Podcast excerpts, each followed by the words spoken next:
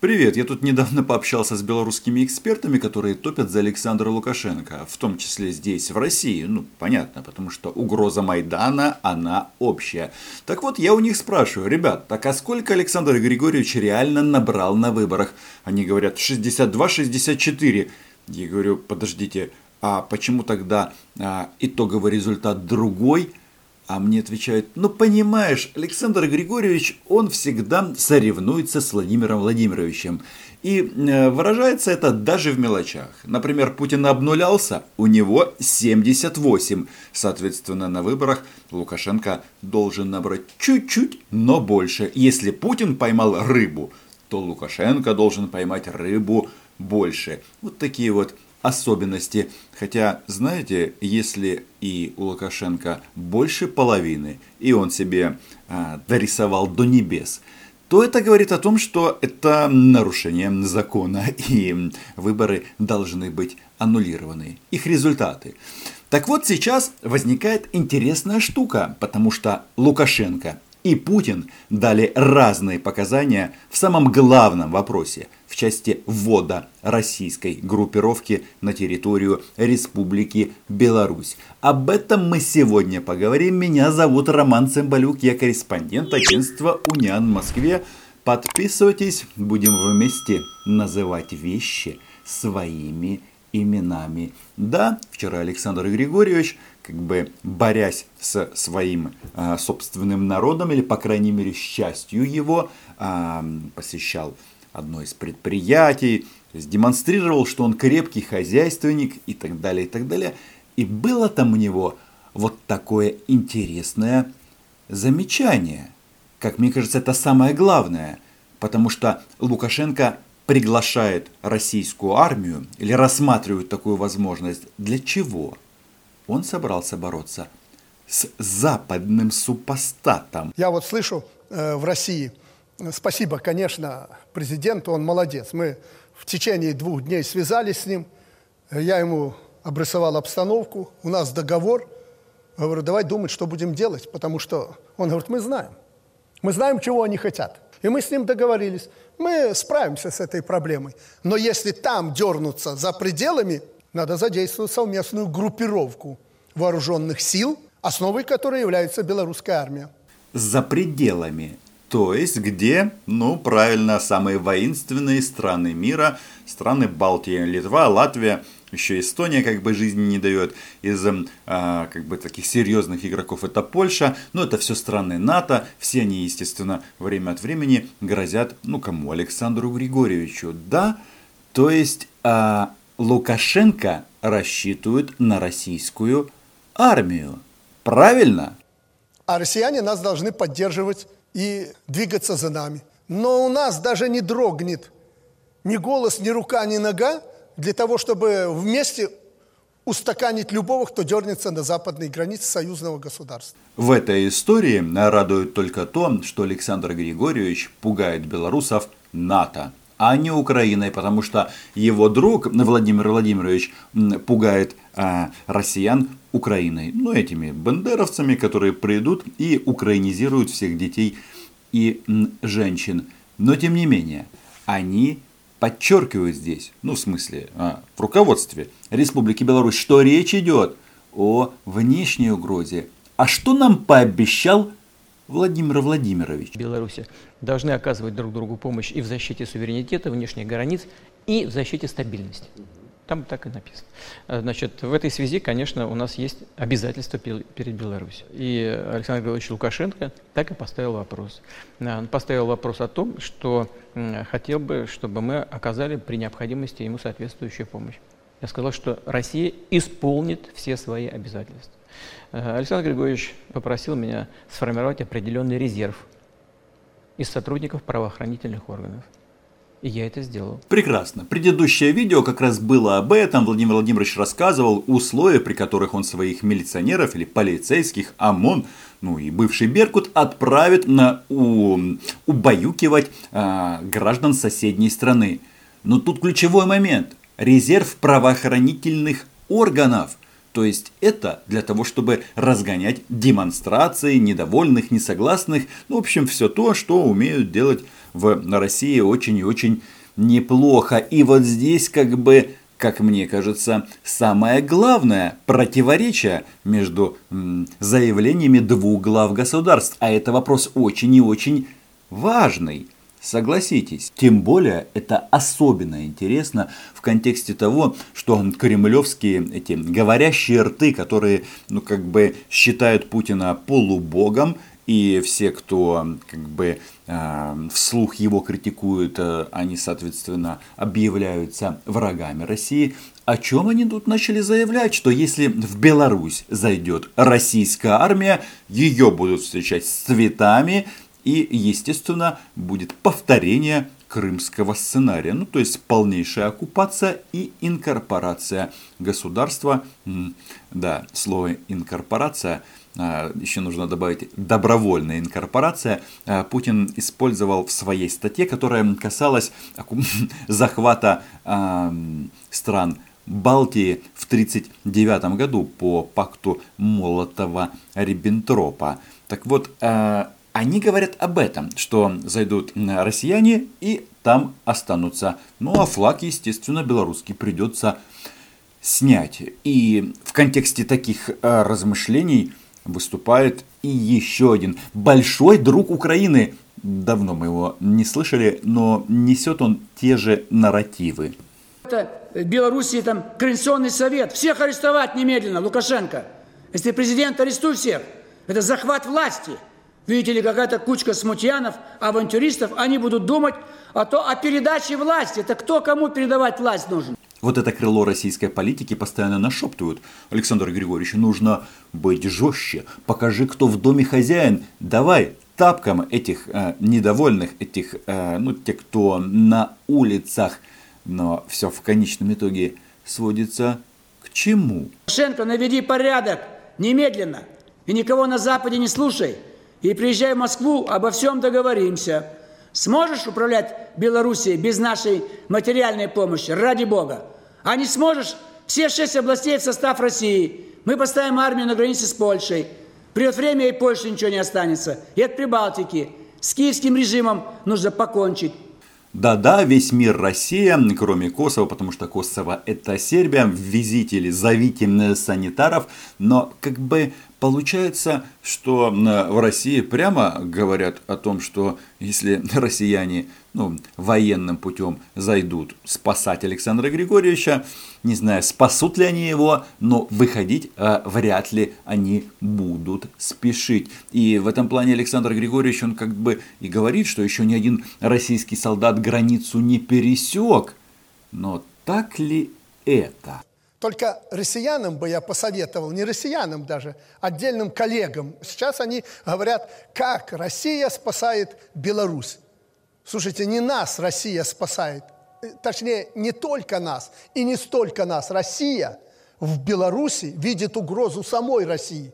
И президент России, это понимая, защищая Беларусь, прежде всего защищает Россию. Только вот президент России действительно любит покрасоваться со своими ракетами, любит их поглаживать, рассказывать, какие они длинные и толстые, ну и летят очень и очень далеко, куда-то там на другую часть планеты. Но в данном случае, опять же, но почему-то Владимир Владимирович не хвастается бравыми российскими военными. Ну вообще не хвастается, говорит о полицейской миссии да? Вот еще пару недель, может месяц, и вы другими глазами посмотрите на эту ситуацию.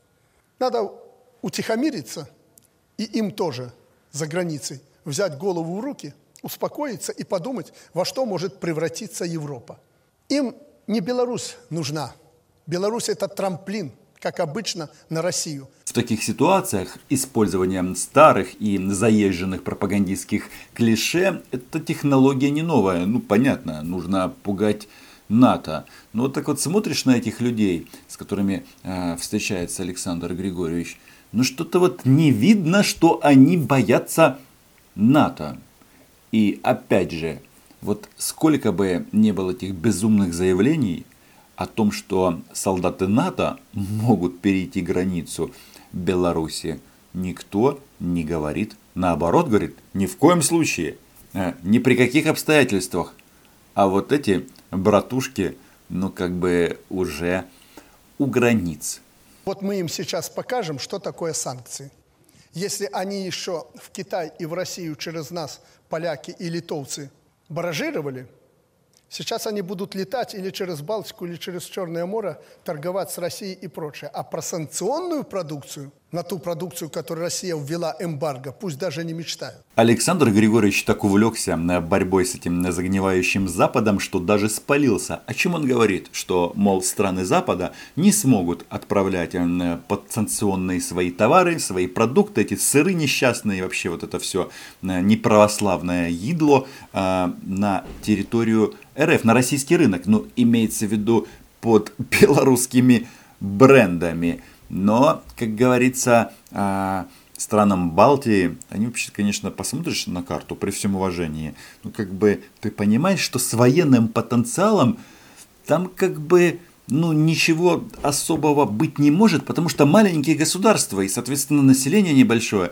И такие страны, а, никогда не нападают на тех, кто больше, и, б, в принципе, не нападают, потому что нет такой э, задачи, да и амбиций таких нет.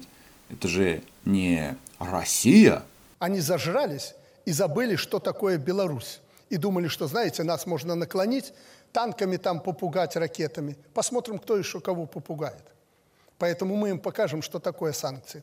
Я поручил правительству внести предложение о переориентации всех торговых э, потоков э, с Литвы, с портов Литвы, на другие – вот мы и посмотрим, как они будут жить. От экономических войн страдают все. Ведь этими портами Республика Беларусь пользуется не потому, что ну, как бы она хорошая или плохая, а потому что это выгодно. И если ты как бы логистику перестраиваешь, соответственно, ты тоже э, становишься как бы заложником этой ситуации. И если раньше ты работал через этот порт, то Почему это было? Потому что это было дешевле. А если ты теперь хочешь через другие порты делать, будет дороже. И там я что-то читал в новостях, что как бы ну, не особо э, можно купить валюту теперь в Республике Беларусь. Ни доллары, ни рубли, ни евро. И даже рубли, что особенно странно, нельзя купить. И это говорит, что проблема в экономике есть. И Александр Григорьевич сейчас занимается реструктуризацией долгов российских – ну, возможно, они хотят в Китае взять денежки. Мы на эту тему когда-то размышляли вместе. Но знаете, что особо интересно? Как работает сейчас ну, белорусское государственное телевидение? Знаете, кто там главный сейчас герой и эксперт? Вся вот эта вот шушера, которая э, раньше была в Киеве, топила за русский мир. После 2014 года эмигрировала, как они себя называют, в политическую, как это, ссылку или политическую эмиграцию в Россию. Ходит здесь по различным шоу, клеймят этих, ну, западенцев, естественно, национализм и так далее, и так далее. Говорят, что Майдан зло. Но, да, конечно же, речь идет об Азарове и компании. И иногда просто мега смешные обороты можно э, увидеть в этих безумных высказываниях. С тем значительная часть людей, особенно среди националистов, так называемых, э, наверное, ваши и наши националисты, они одинаковые. Потому что национализм, я вкладываю понятие, защита национальных интересов. И ваши и наши националисты защищают не национальные интересы Украины или Беларуси, а защищают национальные интересы Польши, Литвы, Кого угодно, только не своей страны.